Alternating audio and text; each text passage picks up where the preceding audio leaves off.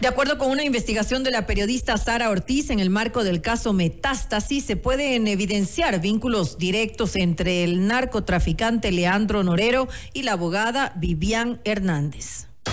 La noticia requiere profundidad. En Notimundo están los protagonistas de la noticia. Hacemos contacto en este momento con Sara Ortiz, periodista de Diario Expreso, para hablar sobre el caso Metástasis. Se siguen uniendo cabos las relaciones de Leandro Norero, supuestamente de quien ha sido reportado como asesinado en octubre del 2022 en la cárcel de la Tacunga. Sara, gracias por estar con nosotros. Estamos ya en contacto contigo. Buenas tardes. Bienvenida. Buenas noches, ¿cómo están? Muchas gracias por la invitación.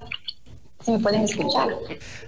Ahí te escuchamos, un poquito más cerca quizá del micrófono, pero estamos, estamos bien, eh, te escuchamos bien, gracias, buenas noches. Un poco la, eh, eh, sobre el caso Metástasis, no sé si me escuchas bien, sobre el caso Metástasis, se siguen atando algunos cabos. Aparece el nombre de Vivian Hernández, alguien a quien se le ha relacionado con la Revolución Ciudadana como gente cercana a la Revolución Ciudadana, pero ahora se hace una pregunta en tu reportaje. La primera pregunta es, ¿qué tienen en común Leandro Norero y Vivian Hernández?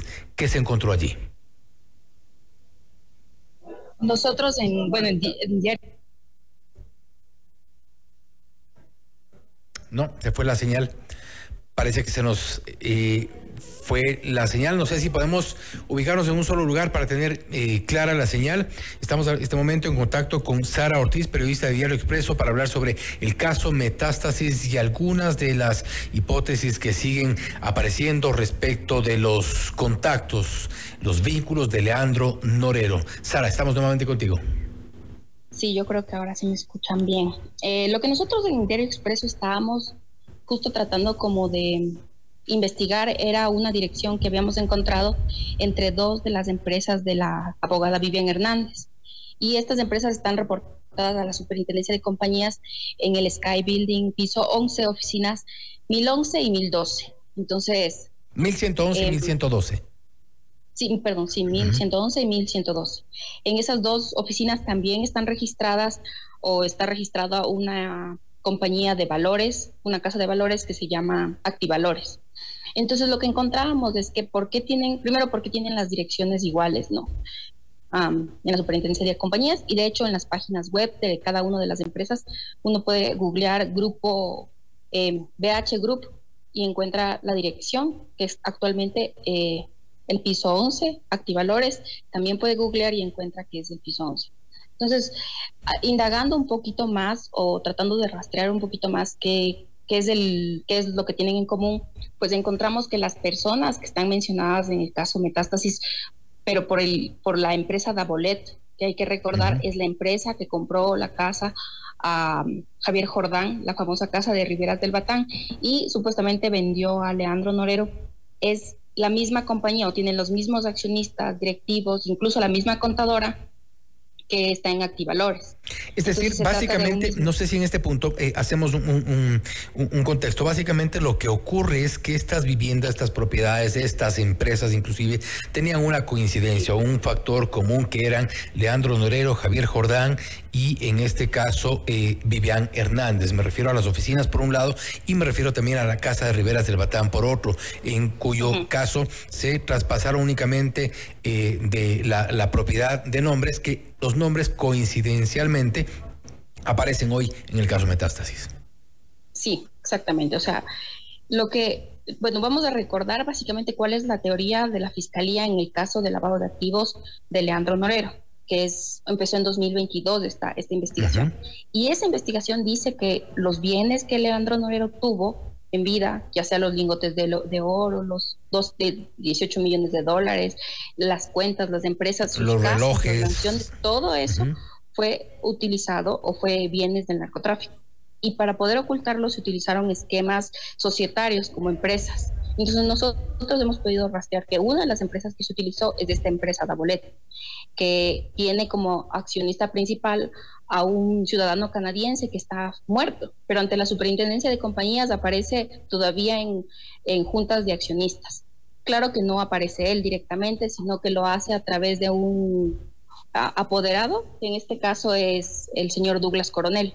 Entonces, nosotros podemos encontrar que el mismo apoderado, Douglas Coronel, es también el apoderado de Activalores. Entonces hay como estas coincidencias de nombres, hay coincidencias de direcciones, hay coincidencias de que se tratan de empresas, igual Activalores es bueno, es una empresa que está vinculado al manejo, o, ellos sí operan en, todo el sistema bursátil, en la Bolsa de Valores de Quito y Guayaquil, pero también eh, ellos, por ejemplo, estas personas de Activalores, como estábamos viendo el señor Douglas Coronel, eh, que es abogado y representante legal, pues de esta persona también fallecida, pero esta persona también está relacionada con PM, PMB Group o PMB Negocios, que es una empresa igual que maneja o que se, encarga de hacer esquemas societarios, pero también esquemas fiduciarios.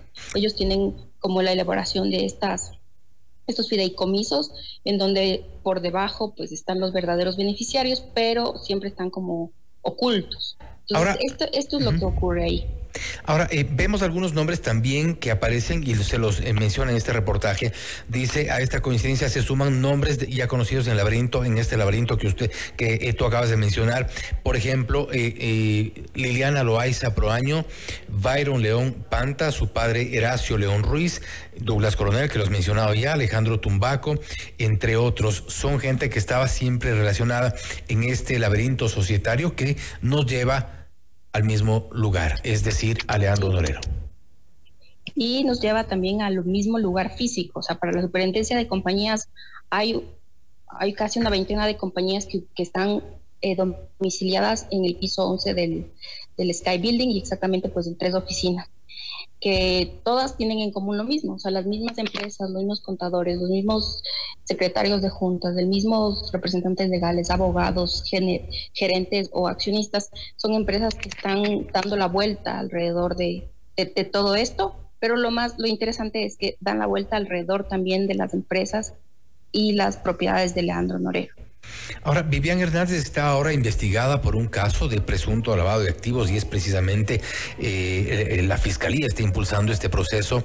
Eh, en su momento se realizó un allanamiento y es ahí que nace un poco el nombre de Vivian Hernández y, este, y, se ha dicho, tiene cercanía o tenía cercanía con la Revolución Ciudadana. Es un tema que sí se ha ido diciendo y me parece que una de las personas que lo resaltó así fue el asambleísta Fernando Villavicencio, ¿no? que hablaba mucho de esta operación política o esta cercanía política, esta cercanía que tenía Vivian Hernández. Sin embargo, em, por ejemplo, una de las cosas que uno puede encontrar de BM, BH Group, las compañías de ella, es que, por ejemplo, entregó o dio, impulsó la candidatura de uno de los eh, de uno de los políticos de una alcaldía en, de la Revolución Ciudadana en, en, Guayas. Entonces, pero más allá de eso todavía no, no está claro. Por un lado es porque todavía la investigación, bueno, recién ha comenzado, y por otro es que hay solamente algunos indicios. Ese es uno. Otro indicio es los mismos chats que hay en el caso Metástasis, en donde uno puede escuchar, o bueno, puede ver que, que hablan de ella y se refieren de ella cuando hablan de una persona que puede ser útil para, para todo este Em, toda esta misión que tenía Leandro Norero y sus abogados, que era ocultar el origen de los, de los fondos o lograr sentencias favorables. Entonces, en todo este esquema van viendo qué operadores judiciales o con qué personas pueden contar y se menciona el nombre de ella. Pero como yo decía, la investigación recién empieza, ¿no? Entonces, todavía no hay como algo muy claro. Claro, y, yo creo que seguramente, como anunció en su momento la fiscal general Diana Salazar, habrá eh, mucha más información y no sabemos cuántos metástasis habrá. Este es recién el metástasis 1, de donde ya sale mucha eh, y valiosa información respecto de los contactos de Leandro Norero. En este avance, y con esto eh, cerramos, Sara, también se ha mencionado, por ejemplo, los contactos dentro de esta, lo que podría considerarse ya la organización. Leandro Norero a la cabeza y Javier Jordán como los protagonistas. Jordán hacía básicamente el trabajo este de contactar a la gente y de acuerdo a los chats tiene un papel protagónico en todos estos contactos con la asamblea, los vínculos políticos, societarios inclusive. Exactamente, o sea, eh, Javier Jordán yo creo que a través de las de los chats de caso Metástasis se ha, quedado evidenciado que realmente tenía un peso muy grande en toda esta estructura que tiene que ver con lavado de dinero, que tiene que ver incluso con tráfico de influencias, porque hay un operador político en la Asamblea que ellos, ah, hablan mucho de este alias ruso y que la fiscalía ha identificado como Ronnie Aliaga. Eh, hablan también de otros políticos que están en las alcaldías, hablan de empresas a, través de las cuales se puede lavar dinero, hablan de bienes, ya sea propiedades en Ecuador, en Colombia, en, en, España, y hablan también mucho de utilizar a personas que tengan como, digamos, un perfil eh, empresarial, alguien que parezca un empresario, pero que realmente, para ponerle como nombre, ¿no? O sea, un testaferro, pero que realmente el último y la persona beneficiaria de ese bien es Leandro Norero y también es Javier Jordán.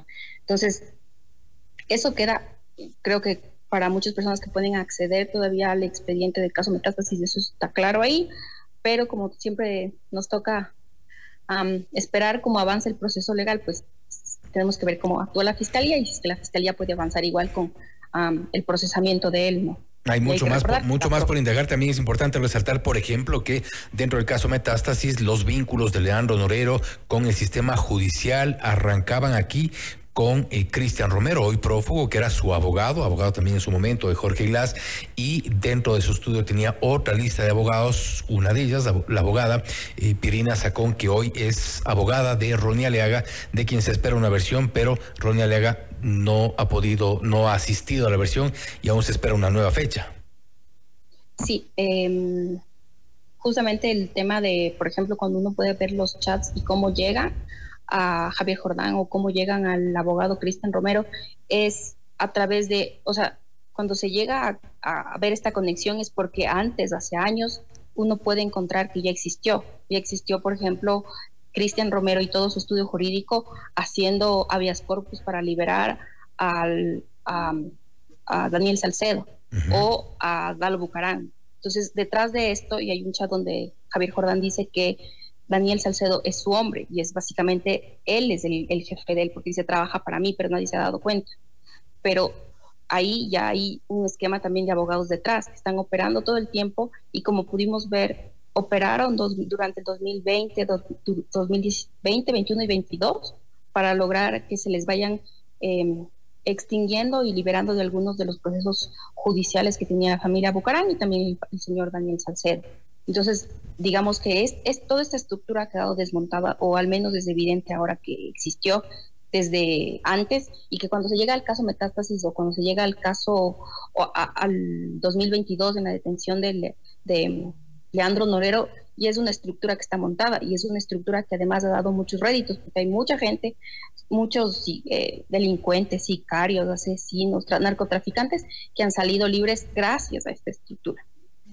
Importante también todo lo que se puede venir del caso Metástasis, que es apenas el inicio de, una gran, de un gran caso que podría dar más eh, revelaciones. Ahora, nuevamente, gracias por haber estado con nosotros. Si es que deja la asamblea, ¿no? hay que recordar que también si hay como cambio de ley penal, pues eh, podría haber muchas complicaciones para que la fiscalía pueda avanzar. Esperamos que ese, tipo de reformas no pasen, al menos en eso, eso se intenta, veamos qué ocurre en lo, político. Nuevamente, gracias. Estaremos igual en otro, en otra ocasión para hablar más sobre el caso Metástasis y las nuevas revelaciones. Muy bien, muchas gracias. Gracias. También ha sido Sara Ortiz, periodista de Diario Expreso, hablando sobre el caso Metástasis. Se sigue atando caos, aparecen nuevos nombres. Bian Hernández, por ejemplo, relacionada con eh, oficinas utilizadas en su momento por las empresas, también relacionadas al caso de Leandro Norero. Nombres que aparecen, nombres que están siendo parte de la investigación por parte de Fiscalía. Esto es Notimundo Estelar, siempre bien informados.